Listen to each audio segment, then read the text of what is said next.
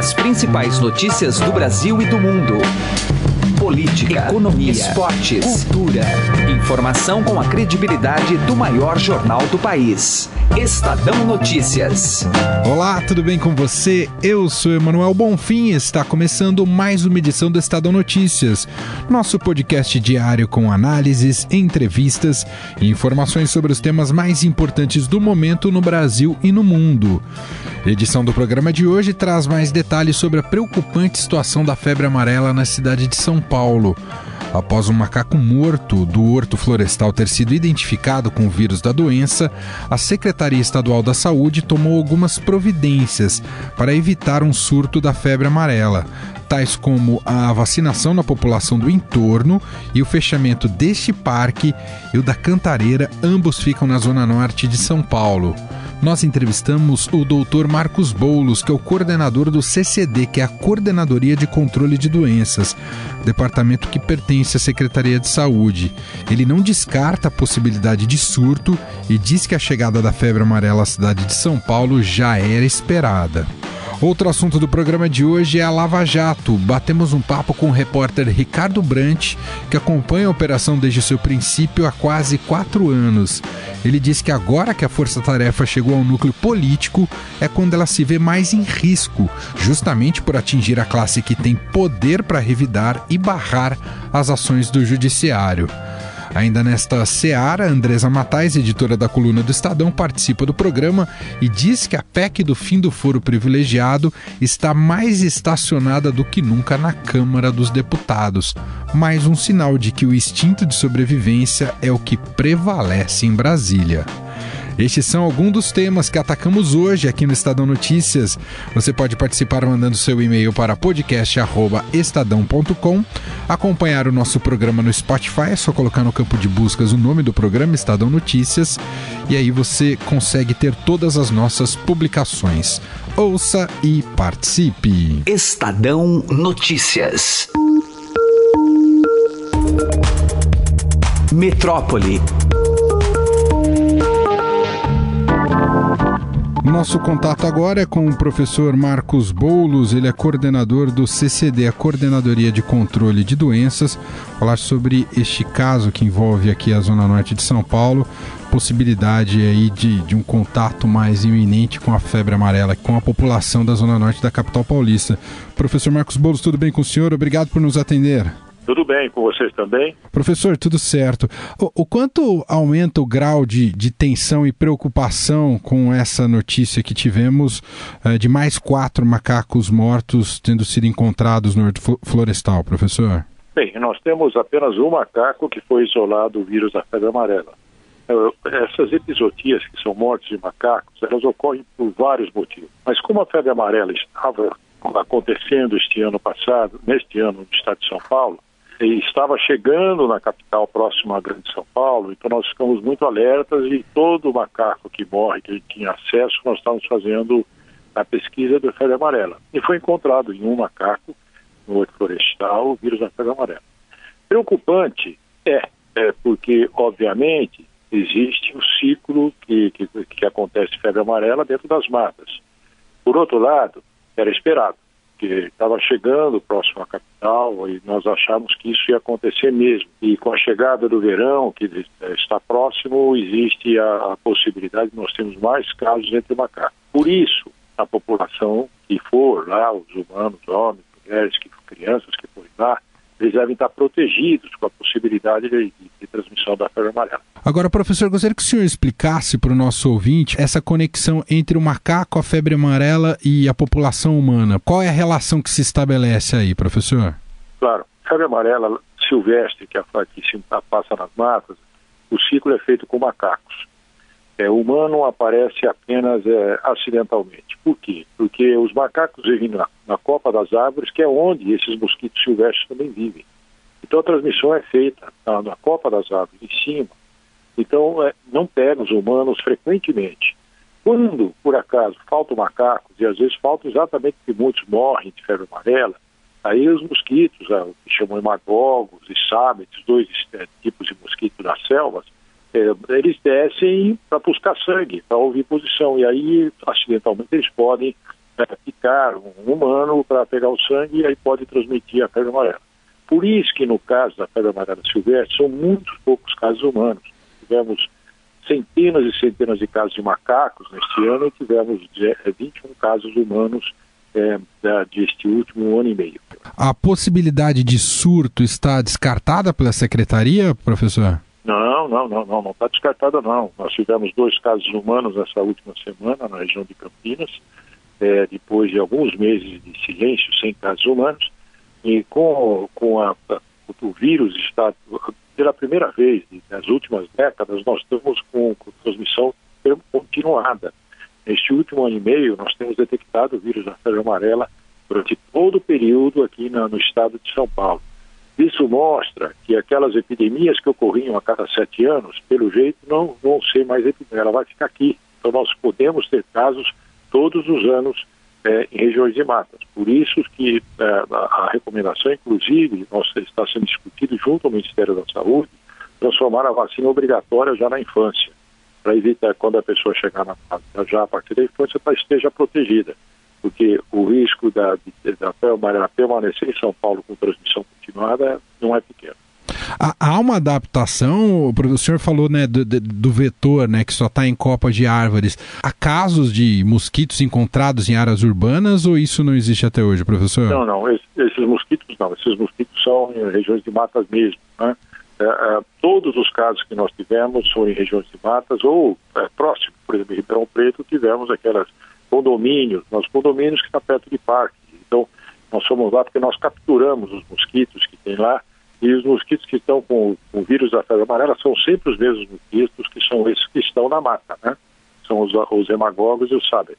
Aqui, o, o Aedes que foram capturados nessa mesma região são todos negativos. Eles não, por algum motivo que nós não sabemos porque ele perdeu a capacidade de transmitir febre amarela é, que, que tradicionalmente é ele que é, que é, responsável pelas formas urbanas, né? mas nós não estamos tendo mais transmissão pela Aedes. Muito bem, ouvimos o professor Marcos Boulos, que é coordenador do CCD, Coordenadoria de Controle de Doenças, explicando um pouco mais sobre a situação da febre amarela aqui em São Paulo, especificamente na zona norte de São Paulo, e dando uh, informações importantes sobre os próximos passos no combate e na campanha de vacinação. Professor, obrigado pela atenção com a gente, um grande abraço.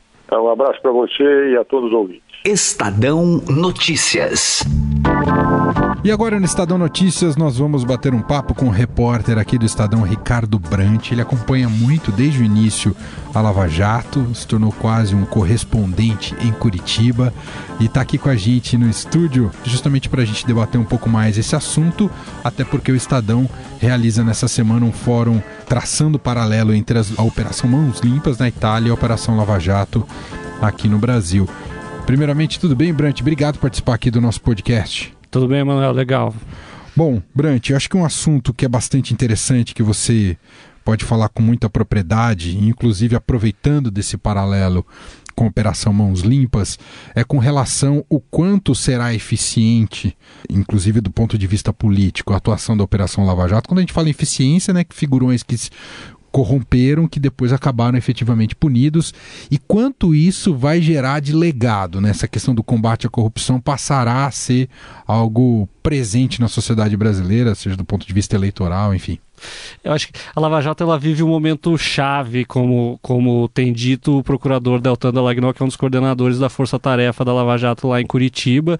E, e nesse ponto ela, ela tem um paralelo é, importante com a Mãos Limpas, do ponto de vista da efetiva uh, punição aos envolvidos, acabou com um certo resultado negativo. Quer dizer, fala assim, 20% é, de efetiva punição a quem foi envolvido na Mãos Limpas, que foi uma operação em número de, de, de, pessoas atingidas e de complexidade um pouco maior do que hoje vive a Lava Jato, que está no seu estão com três anos e sete meses. Ano que vem, 2018, ela entra aí no, no quinto ano de investigação. É, mas é, é um momento que, que a gente vai é, daqui para frente avaliar se ela vai efetivamente mudar algo na política ou se o que ela está provocando se encerra com ela nos próximos anos. Quer dizer, não dá para ainda dizer quando acaba a Lava Jato. O Sérgio Moro tem dito que ela já está num, num decrescente aí, numa fase que logo, logo esses processos essas investigações vão, vão dar uma reduzida, mas ela está numa fase agora de chegar no núcleo político dela, dos políticos com mandato, que são efetivamente quem a, a, a, sua fase mais complicada. O procurador Deltan Dallagnol chama, chama atenção para uma coisa legal, que é, tanto a Mãos Limpas como a Lava Jato é, cumpriram um papel de mostrar como era a prática corrupta existente na Itália, 25 anos atrás, e atual do Brasil. Agora, ao atingir essa corrupção política, esse mundo, esse submundo da política, também é o grande problema dela, porque ela atinge exatamente quem faz as regras do país. E, e, a gente tem vivido isso, tem visto isso muito em Brasília, tentativas de lei, de abuso de autoridade para impedir investigações, mudança nas, nas leis de, de delação e leniência para enfraquecer um dos pilares da Lava Jato e até mesmo uh, fala-se em uma anistia, que é o que ocorreu lá na Itália e fez a, o que seria o saldo positivo da Mãos Limpas ser algo questionável.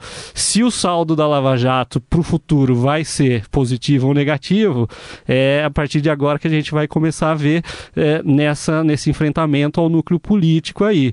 E, e essa é uma grande questão. Quer dizer, a gente tem 25 anos de diferença, a gente tem uma realidade hoje de transparência nesses processos no Brasil maior do que existia na Itália, e você tem um, um sistema de, de comunicação, de acesso a informações, de redes sociais, de internet, que naquela época não existia. Né? Então, assim, o que virá é a grande, grande pergunta questão. de um milhão. É. Não, e é, e é, é significativo que os dois, em entrevistas a, ao Estadão, tanto o Deltan Dallagnol quanto o juiz Sérgio Moro, é, clamem e falem muito da participação da sociedade, porque aí é o ponto que pode servir de anteparo para que ela continue, que com combate à corrupção continue ativa no país, não é? É, exatamente. Acho que as pesquisas, é, e isso não é deste ano, já de algum tempo para cá, é, a partir de 2015, 2016, mostra que as pessoas apoiam a Lava Jato e apoiam essa, esse enfrentamento, esse ciclo de, de enfrentamento, essa corrupção sistêmica que, que foi apontado. É, agora, é, é preciso saber que só os processos, isso eles mesmos, os investigadores e o próprio juiz têm dito, só, só o processo, só a justiça, só o, o Ministério Público não basta. É preciso que as pessoas é, é, embarquem nisso, cobrem disso é, e, e, e, são exatamente é o cidadão que, que tem o poder de fazer a classe política tomar alguma atitude, né? Claro. O, o juiz Sérgio Moro, nessa entrevista para o Estadão da semana, ele, ele destaca isso olha, é preciso que, que exista uma efetiva mudança da classe política e às vezes cansa ao ver que as coisas lá não estão não tão, é, tendo é, nenhuma alteração. Pelo contrário, há uma, uma carga contrária muito grande contra a Lava Jato ainda, né? Então, é, é se as pessoas não cobrarem, se as pessoas não ficarem é, vigilantes de que é isso que eles querem, querem uma, uma política um pouco menos, ninguém acha que vai acabar a corrupção. Isso é impossível. Claro. Agora, é, é preciso ter alguma mudança, né? Acho que, e aí depende das pessoas cobrarem. Muito bom. Ricardo Brant, repórter do Estadão, falando mais com a gente sobre a Lava Jato, que é tema da vida dele nos últimos três anos e sete meses. Obrigado, viu, Brant? Obrigado, Manuel. Sempre prazer. Valeu, cara. Estadão Notícias. Coluna do Estadão, com Andresa Matais. Nossa conexão agora com Brasília, com Andresa Matais, editora da coluna do Estadão. Olá, Andresa, tudo bem com você? Oi, Emanuel, tudo bem? Oi para todo mundo. Andresa Matais, entre as. Eh, a gente fala muito de Câmara dos Deputados, de agenda do Congresso, e tem sempre aquela agenda que atende aos interesses da classe política, né? Que são normalmente acabam ganhando vez na fila. Mas tem algo que está parado lá na Câmara dos Deputados, já passou pelo Senado e ninguém anda dizendo muito e dando bola, que é a tal da PEC do fim do foro privilegiado. Isso aí foi esquecido de vez, Andresa?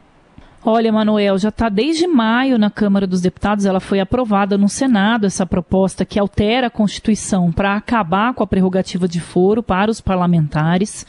E aí ela chegou na Câmara e está dormindo lá numa gaveta da Comissão de Constituição e Justiça é, e não tem prazo para ser votado. O pessoal do Senado está muito incomodado com isso, porque é uma agenda positiva que foi levantada ali pelos senadores. É por incrível que pareça, né, Emanuel? Mas enfim, eles aprovaram algo tão complicado, né? Tão complicado para eles, né? Porque a, o foro garante aí é, aos políticos o que a gente está vendo acontecer na Lava Jato, né? Na, quem está na primeira instância está sendo preso, está sendo processado e condenado. Quem tem prerrogativa de foro, nada está acontecendo. Então, para eles é muito difícil, isso acabou sendo aprovado por uma resposta que foi dada tanto à sociedade, tanto para o Supremo, porque o Supremo começou a discutir esse assunto. Então, eles se anteciparam que o Supremo legisle, né? É, é, no lugar do, do, Congresso, aprovaram no Senado, foi para a Câmara e adormeceu ali na CCJ. Eu conversei com o presidente da comissão, o, o, deputado Rodrigo Pacheco, e ele me disse que agora, encerrada essa discussão da segunda denúncia contra o presidente Michel Temer, ele vai tirar isso da gaveta e vai pautar ali na comissão. E a partir dessa. Primeiro tem que ser aprovado na comissão, depois se cria uma outra comissão é, para discutir o mérito do assunto. A Comissão de Constituição e Justiça ela discute apenas a, a juridicialidade né, da, do tema, uhum. depois vai para essa outra, outra comissão para depois ir para o plenário. Então ainda é um caminho longo, mas já seria um primeiro passo. É, é verdade. Agora a gente precisa acompanhar se a Câmara realmente acreditar que a classe vai, pode se implodir no meio de tantas investigações da Lava Jato. É, haja fé, é um ato de fé, né, Andresa Matais? Pois é, porque você vê, né? O, o, caso do senador Aécio Neves é um bom exemplo. A irmã dele foi presa, o primo dele foi preso e o Aécio Neves não foi preso, pelo contrário, é, chegou a ser afastado do mandato e ter essa decisão de recolhimento noturno, mas o, o, o Senado foi lá e revogou as medidas adotadas pelo Supremo. Os três é, atingidos pelo mesmo fato, né? E quem é o cabeça aí, vamos dizer, desse, dessa triangulação aí envolvendo o dinheiro do, da JBS? O Aécio Aécio Neves pediu dinheiro, a irmã operacionalizou e o primo recebeu. E só os dois é que foram punidos. Eles estão em prisão domiciliar e o Aécio não. Então a diferença entre eles é que o Aécio tem a tal prerrogativa de foro. Então não é muito confortável para o Congresso, mas vamos lembrar, né, Manuel? O Congresso já engavetou aquelas 10 medidas contra a corrupção que o Ministério Público que atua na Lava Jato levantou, colheu assinaturas, mandou para o Congresso, eles alteraram as medidas, é, desconfiguraram tudo e no final sentaram em cima. E agora o foro está parecendo que vai levar o mesmo caminho. Muito bem, vamos aguardar e acompanhar esse caso, saber se vai ter essa vontade política. Essa é a Andresa Matais, editora da coluna do Estadão, direto de Brasília, participando com a gente. Amanhã ela volta com mais e amanhã vamos falar muito sobre a votação em plenário da segunda denúncia contra o presidente Michel Temer. Muito obrigado, viu, Andresa? Obrigada, Emanuel. Vamos ver se essa semana termina essa novela, né, do presidente Michel Temer. é, exato. Um abraço. Tchau, tchau. Estadão Notícias.